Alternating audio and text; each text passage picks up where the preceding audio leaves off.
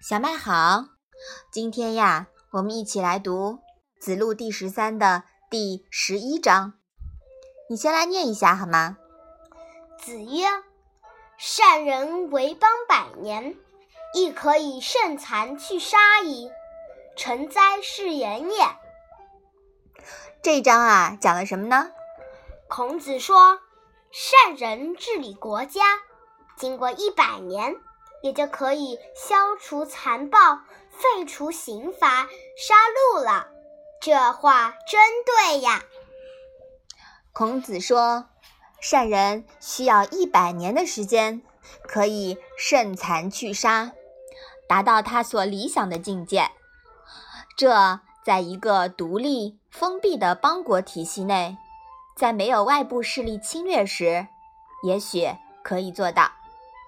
但现实中呀，永远不可能有这种完全封闭的独立王国的，是不是啊？嗯，我们说世界呢，永远是一个丛林世界，小到任何一个个体，大到任何一个国家，都无法独善其身。你永远呀，处在一个个的生态系统之中，国外有国，天外有天。小系统上面呀有大系统，大系统上面呀有宇宙星系，即使宇宙文明之间也要遵循这个丛林法则，你能理解吗？能。对，所以啊，孔子讲的这个假设呢，只能是个假设，是为了说明体系内治理的道理。如果有人拿它当真去指导丛林社会啊。那就要坏事了。一百年以后，孟子提出了性善论，并以此为基础劝说国君慎残去杀。这个理论的前提呢，我们说呀，就有点不合天道，是吧？嗯。其后的历史啊，证明了善人呢是永远没有机会慎残去杀的。他连使自己。居上位的本领啊都没有，还谈什么治理国家呢？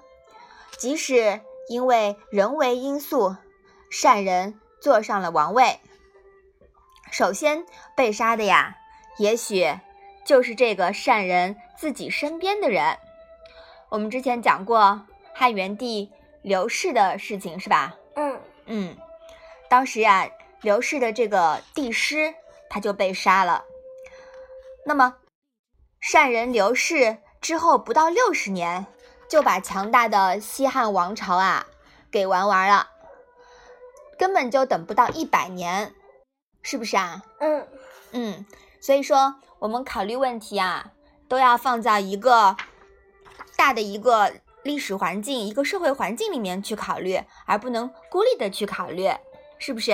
嗯，好，我们把这一章啊再来读一下。子曰。